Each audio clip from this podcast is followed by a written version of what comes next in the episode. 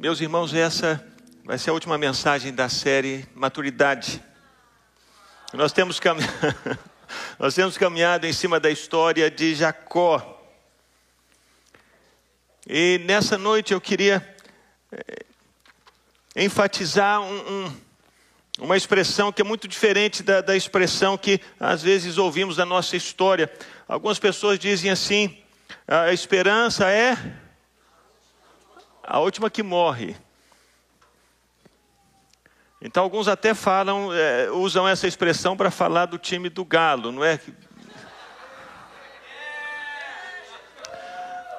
Mas quando nós olhamos para a história de Jacó e olhamos para a caminhada de maturidade dele em Deus, nós percebemos que a esperança nunca morre. A esperança nunca morre. Na vida daquela pessoa que tem caminhado com Deus e tem aprendido de Deus. Na vida dessa pessoa a esperança permanece. E quando falamos de esperança, não há como não falarmos das dificuldades que experimentamos na vida, das lutas, das adversidades. E algumas pessoas, elas ensinam erradamente que o crente, porque nasceu de novo, não vai viver lutas. Isso é mentira. Todos nós, quer sejamos eh, crentes nascidos de novo, ou aquelas pessoas que são ímpias, todos vão viver momentos difíceis na jornada nessa terra. Pense, por exemplo, na sua história como imigrante, quando você veio para cá. Algumas pessoas com quem eu converso, quando estão chegando aqui, muitas chegam com uma visão bem romântica da mudança. Mas nós sabemos que com o decorrer do tempo, aquele romantismo começa a desaparecer e descobrimos que a vida do estrangeiro, seja aqui, seja em qualquer lugar, é desafiadora. Aqui nós nos tornamos crianças novamente, ninguém te conhece, você não é conhecido por ninguém. Lá no nosso país de origem, nós temos o médico da família, temos o vizinho que conhecemos, temos o tio, temos o avô, temos o amigo do primo, do vizinho, e eles nos ajudam de alguma maneira. Nós temos uma rede de relacionamentos no nosso país de origem que foi construída eh, não por nós mesmos, mas pelos nossos pais, pelos nossos avós e daí por diante. Quando nós nos mudamos para um outro país, para uma outra nação, precisamos começar tudo de novo e enfrentamos desafios.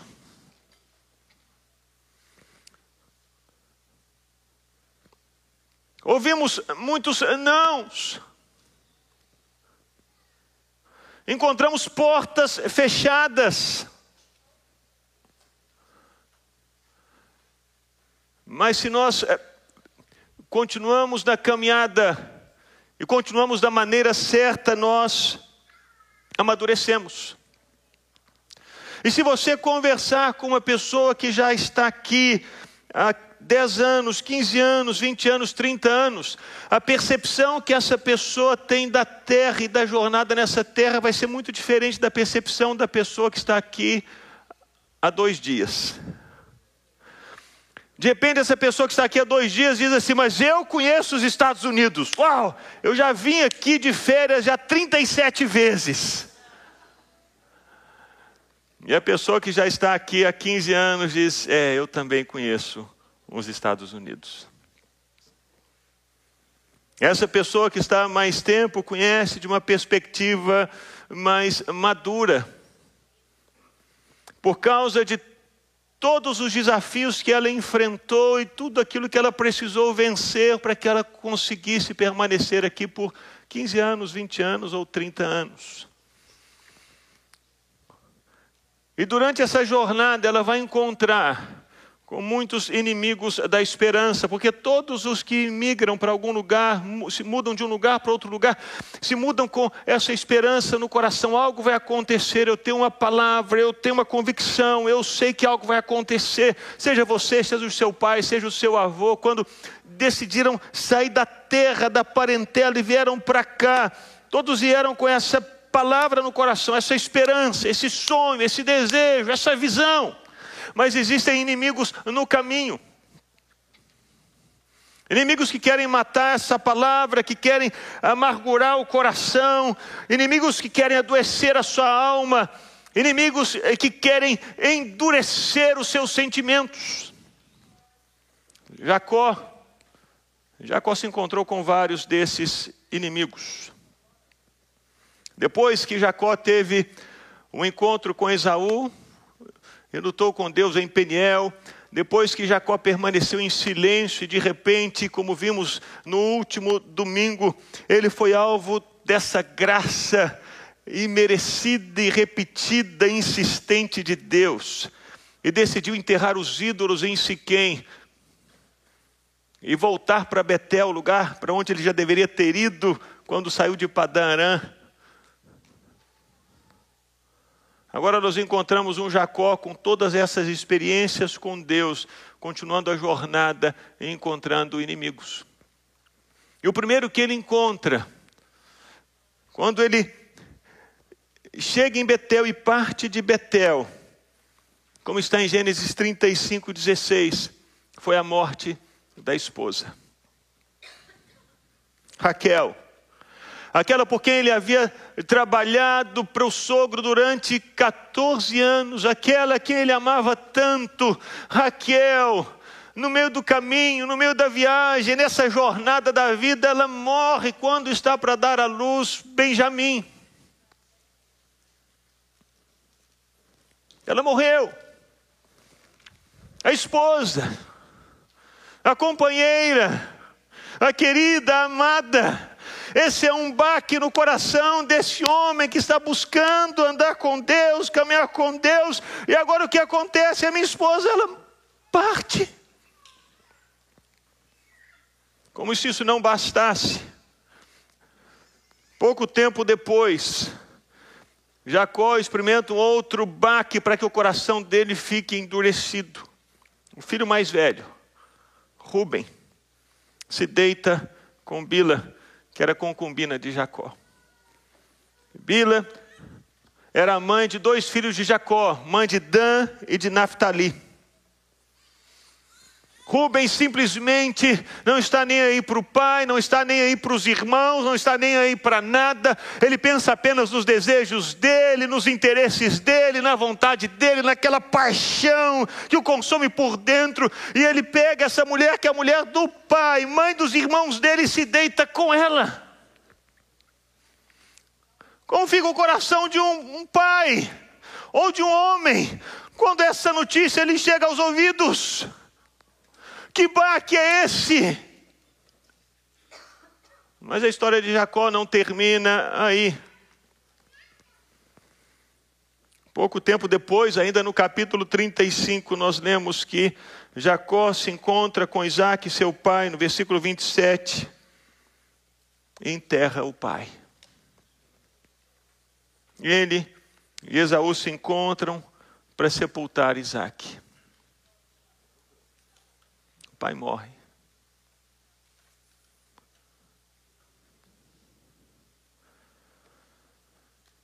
E a vida continuou para Jacó. Não uma vida fácil. Porque se você virar a página no capítulo 37, você lê que Jacó envia o filho mais novo para uma missão. José, o filho a quem ele tanto amava. Ele diz: Meu filho, vai ver como estão os seus irmãos no campo. Me traga notícias deles. E José vai debaixo dessa missão do pai e não volta. Desaparece.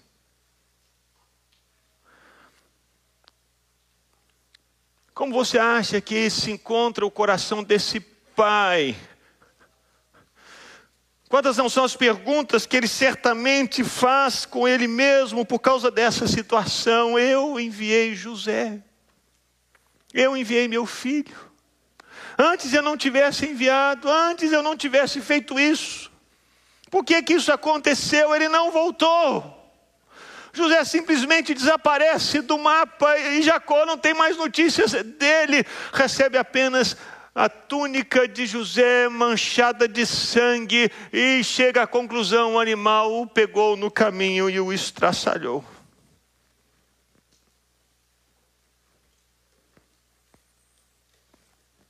No capítulo 38, Jacó vive uma outra adversidade na vida.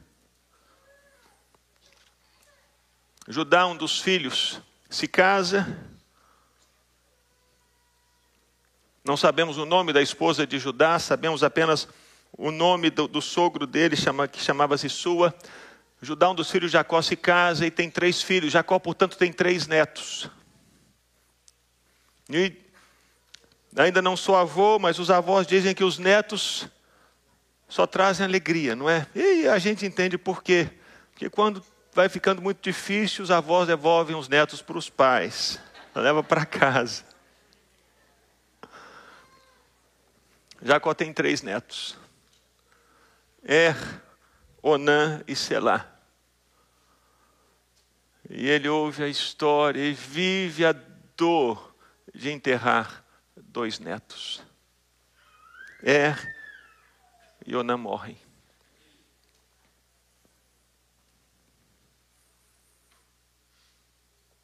não é a ordem natural da vida, não é verdade? Na ordem natural da vida, os filhos enterram os pais, os netos enterram os avós, mas aqui é Jacó quem enterra os netos.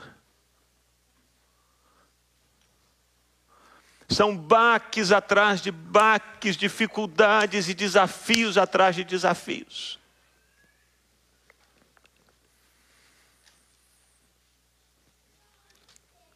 E como se isso não bastasse, ainda no capítulo 38 nós lemos que esse filho de Jacó, Judá, se tornou viúvo e para afogar as mágoas decide se deitar com uma prostituta cultual que ele encontra na porta da cidade.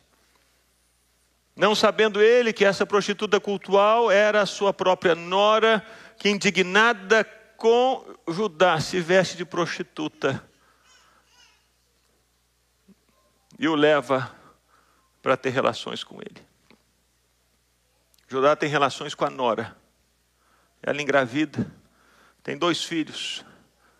E de repente Judá ouve alguém da cidade dizer: Tamar, sua nora está grávida.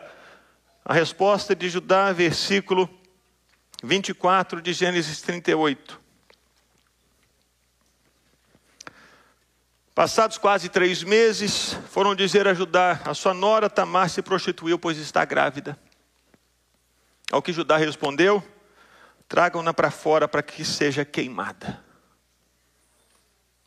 Quando a estavam trazendo para fora, ela mandou dizer ao sogro: Eu estou grávida do homem a quem pertencem essas coisas. E disse mais: Veja se reconhece de quem é este selo, esse cordão e esse cajado. Judá os reconheceu e disse: ela, ela é mais justa do que eu, porque eu não a dei a selar meu filho. Judá havia feito um compromisso com ela de entregar o filho selar a ela e não entregou, não cumpriu a palavra, mentiu, enganou. E ela então, para trazer vergonha ao sogro, se deita com ele, engravida dele. E Jacó fica sabendo um filho que se deita com a nora e engravida a nora. Eu imagino que você esteja lendo e ouvindo sobre a vida de Jacó e pensando assim: meu Deus, eu acho que eu não passo por nada, não é? O sangue de Jesus tem poder na vida desse homem. É muita batalha. Não vai acabar, não. E não acaba, meus irmãos.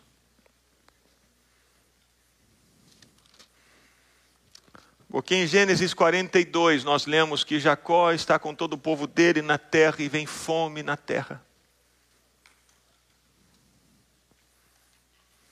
E então ele envia os filhos para o Egito para que eles não morram. Meu Deus, o que, que esse homem fez de errado? Algumas pessoas que começam a viver dificuldades na vida, o outro já chega e olha assim, está em pecado, só pode.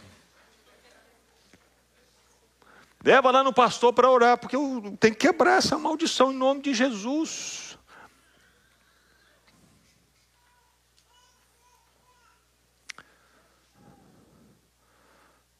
Jacó vive fome na terra, envia os filhos para comprarem comida no Egito. E quando os filhos vão ao Egito para comprar comida, ele envia dez filhos, e sabe quantos que voltam? Quantos? Nove, porque um fica preso no Egito. Simeão não volta para casa, mas ele fica preso no Egito.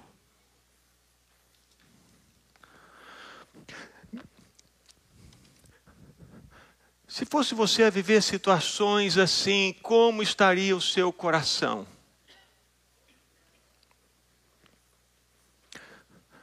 Pense nas situações que você já viveu na sua vida. Pense nos nãos que você recebeu, nas propostas que deram errado, nas palavras que as pessoas não cumpriram, nas portas que foram fechadas, nas pessoas que você perdeu durante a caminhada. Eu convido você a olhar para o seu próprio coração agora. Eu pergunto como está o seu coração.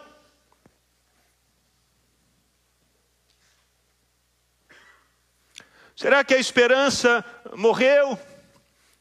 Será que o seu coração se tornou endurecido e amargurado com Deus?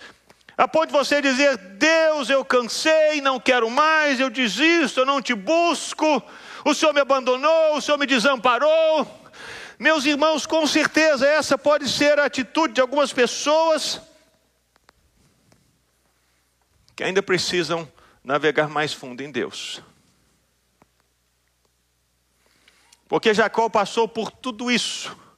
E mesmo tendo passado por tudo isso, ele já tinha uma jornada atrás dele, de experiências com Deus, de encontros com Deus, palavra de Deus, graça de Deus. E nesse momento, nessa altura da vida, ao invés de permanecer com o coração frio, com o coração endurecido, o coração dele permanecia cheio de esperança. A caminhada que ele havia tido com Deus o havia levado a esse lugar de maturidade. Existem algumas características para falarmos sobre maturidade na vida e maturidade em Deus. Se uma pessoa não tem Deus, ao passar por essas adversidades todas, é muito provável que essa pessoa vire as costas e diga: Eu não acredito em Deus, eu vou embora porque Deus não me ajudou. Essa pessoa se perde de uma vez para sempre, fica prisioneira de Satanás, atormentada por demônios. Porque o único que pode nos libertar de Satanás é o Senhor Jesus, ninguém mais. Mas se durante a caminhada de lutas e de desafios. A pessoa se lembra dos marcos antigos, se lembra das histórias antigas, se lembra da palavra de Deus, se lembra da bondade, bondade de Deus. Esses desafios surgem. E mesmo que essas batalhas venham, o coração dessa pessoa permanece aquecido, cheio de esperança. Que foi o que aconteceu com Jacó. E quais são as marcas dessa esperança que nunca morre? A primeira delas, para essa pessoa o futuro sempre existe. Jacó viveu tudo o que viveu, passou por tudo isso pelo que lhe passou. E lemos aqui em Gênesis 46, de 1 a 4, que ao ouvir que José vivia, ao ouvir que José estava no Egito, Jacó preparou as malas e olhou para frente e disse: Tem futuro para mim, tem um novo tempo para mim, tem uma nova história para mim. Eu vou recomeçar em outro lugar e eu não tenho medo. Eu não vou pensar que vai dar errado, eu não vou pensar que não vai funcionar, eu não vou pensar que é uma armadilha, eu não vou pensar que as coisas vão, vão ser estragadas de novo, não, eu vou olhar para frente.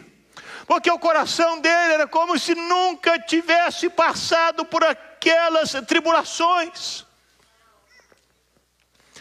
Em Gênesis 46, nós lemos que Israel partiu com tudo o que possuía Só que ele partiu de uma maneira diferente. Ele chegou a Berseba. Berseba foi o lugar onde Isaac cavou um poço e achou água. Ele chegou a esse lugar que era um marco na história da família dele, esse lugar onde Isaac havia se estabelecido porque ele cavou um poço e achou água. Ele chega nesse lugar, ele oferece sacrifícios ao Deus de Isaac, seu pai. Ao invés dele agir na força e na vontade, na cara e na coragem, na força do próprio braço, ele começa a seguir viagem e para num lugar que é estratégico, num lugar que é referencial, num lugar onde ele havia tido um encontro com Deus por causa do pai dele. Ele para e diz: Deus, é para eu seguir. Deus, é para eu continuar. Deus, eu sou vosso, se o Senhor for comigo. Eu já aprendi lá atrás que não adianta eu seguir a minha vontade, não adianta eu seguir o meu coração, não adianta eu seguir os meus instintos, não adianta eu, eu seguir aquilo que os meus olhos veem, que acham bonito. Eu já aprendi, oh Deus, isso lá em Siquém não funciona. Eu quero saber, o Senhor vai comigo porque meu coração está aquecido. José vive. Eu não tenho medo de começar tudo de novo. Eu não tenho medo de começar do zero. Eu não tenho medo de encontrar portas fechadas, porque eu sei que o Senhor é poderoso para abrir quaisquer portas fechadas. Mas ele para em Beceba. Ele oferece um sacrifício a Deus e diz: Deus, o Senhor vai comigo. Eu tenho esperança, eu tenho vontade, eu tenho disposição. Só vai comigo. Nessa época, Jacó só tinha 130 anos de idade, meus irmãos. Tem gente que está com 70 achando que tem que parar, vou aposentar. Jacó tinha 130 e estava pronto para recomeçar. Porque o coração dele estava aquecido, ele sabia que quem o empurrava, quem o levava adiante era o Senhor Deus. Ele aprendeu isso. Não era a força dele, não era a capacidade dele, não era a inteligência dele, não eram os relacionamentos dele. Ele aprendeu isso a duras penas e graças a Deus ele aprendeu. Se tornou um homem maduro. Essa é a última vez que lemos que Deus se revela a Jacó aqui no livro de Gênesis. Deus diz: Deus falou a Israel em visões, versículo 2: De noite disse Jacó, Jacó. Jacó respondeu: Eis-me aqui. Então disse: Eu sou Deus, o Deus do seu pai. Não tenha medo de ir para o Egito, porque lá eu farei de você uma grande nação. Eu irei com você para o Egito e certamente farei com que você volte de lá. A mão de José fechará os seus olhos. Então Jacó saiu de Berseba. A jornada rumo à maturidade. Os desafios não nos param, as adversidades não nos param, as lutas não nos param, as batalhas não endurecem o nosso coração, os nãos não nos paralisam, porque nós sabemos que quem nos leva adiante é o Senhor Deus. E Ele tem um futuro para nós. A pessoa que chegou nesse lugar de maturidade em Deus, está construindo esse lugar de maturidade em Deus, ela sabe que o futuro existe sempre. Porque Deus já está lá no futuro. Porque Deus está com ela. Mas ela também sabe, essa pessoa para quem a esperança nunca morre, em quem a esperança nunca morre, ela sabe que Deus é sempre bom. O futuro sempre existe, Deus é sempre bom.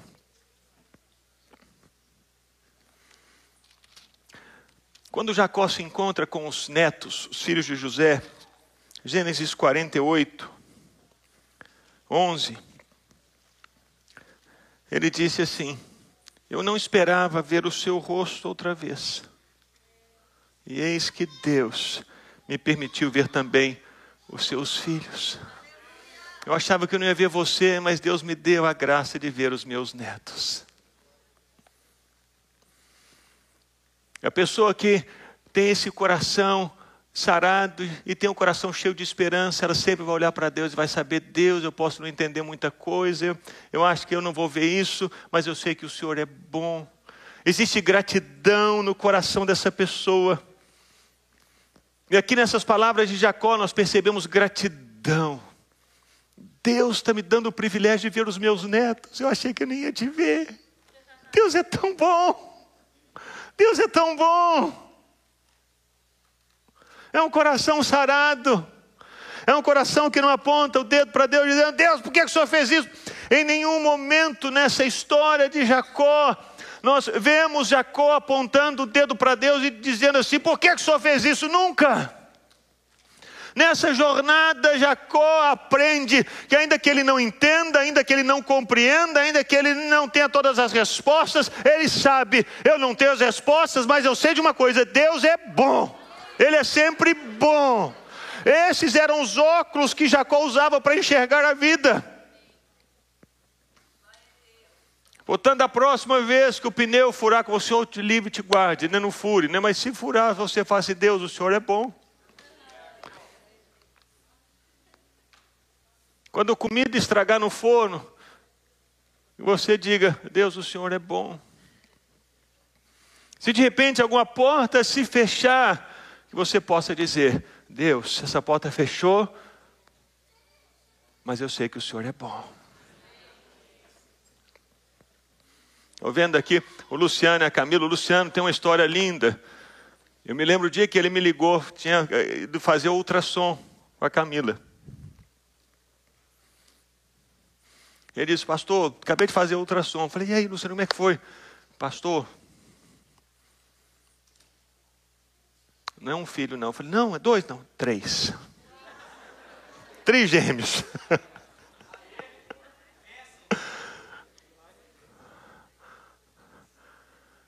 E foi uma gravidez assim, bem delicada.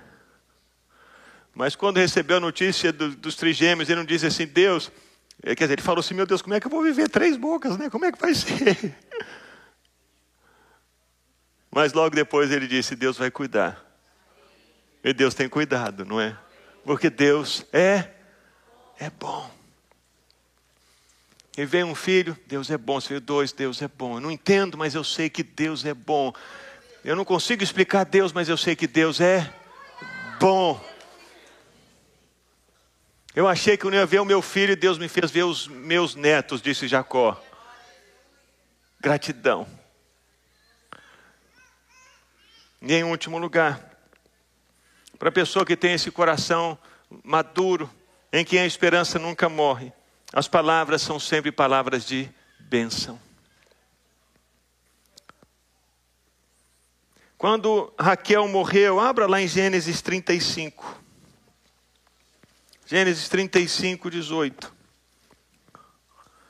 Diz assim: Ao sair-lhe a alma, porque morreu, Raquel deu ao filho o nome de Benoni.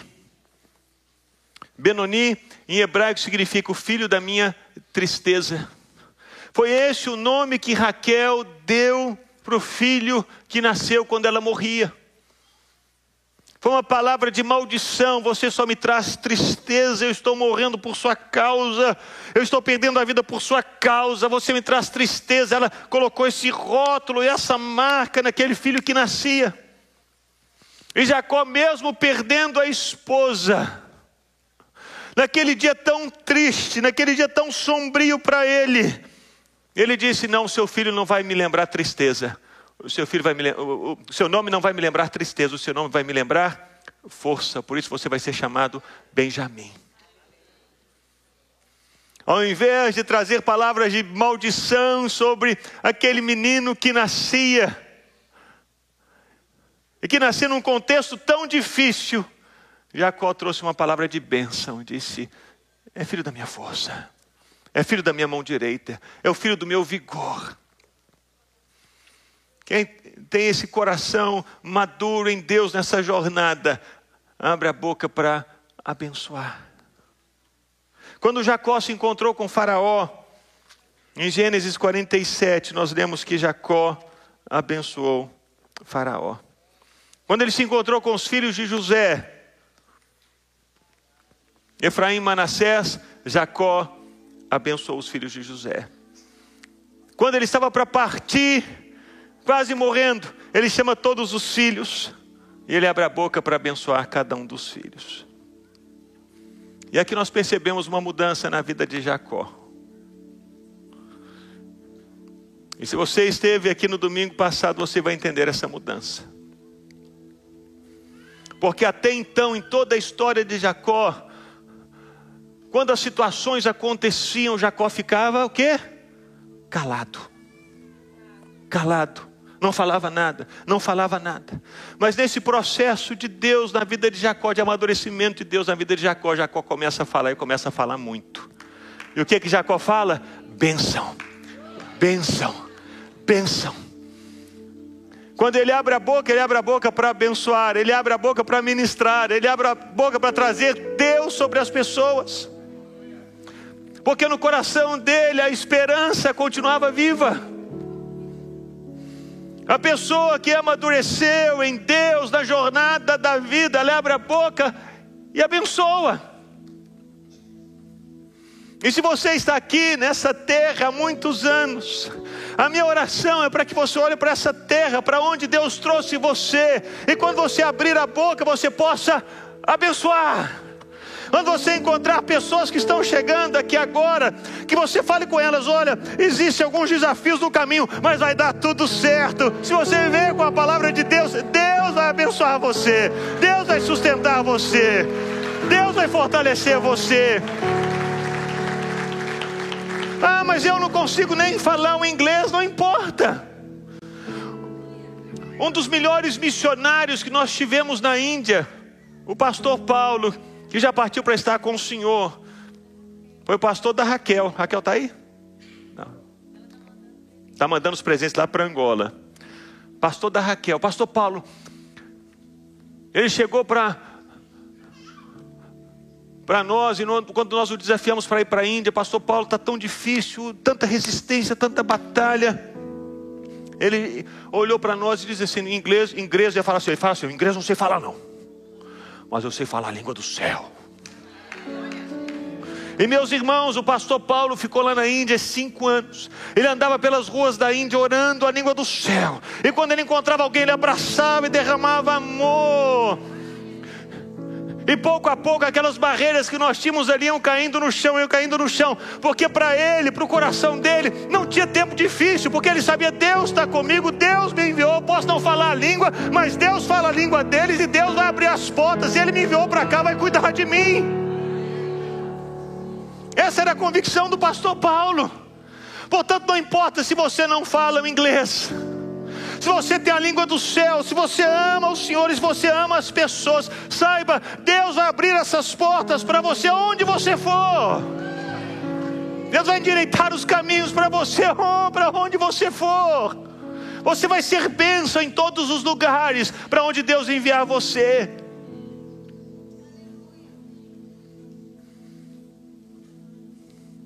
E quando você ouvir pessoas dizendo, eu não sei falar o inglês, você vai poder compartilhar com ela e perguntar: Você sabe falar a língua do céu? É isso que importa. As suas palavras vão ser sempre palavras de vida e de bênção. Os seus olhos vão ser sempre bons. Sempre bons. Você sempre vai buscar enxergar aquilo que é bonito em algum lugar, em alguma pessoa. Porque o seu coração já não está mais firmado nas coisas dessa terra, mas você aprendeu. O que importa é o Senhor. É o Senhor. Se você quiser saber onde termina o lugar da maturidade em toda a jornada, termina aqui quando o nosso coração permanece cheio de esperança. Como Abraão chegou nesse lugar, chegou, esperando contra toda a esperança, ele creu. Ele veio a ser pai de uma grande multidão. Quando você espera contra toda a esperança, saiba, você se tornou maduro em Deus. Vamos ficar em pé.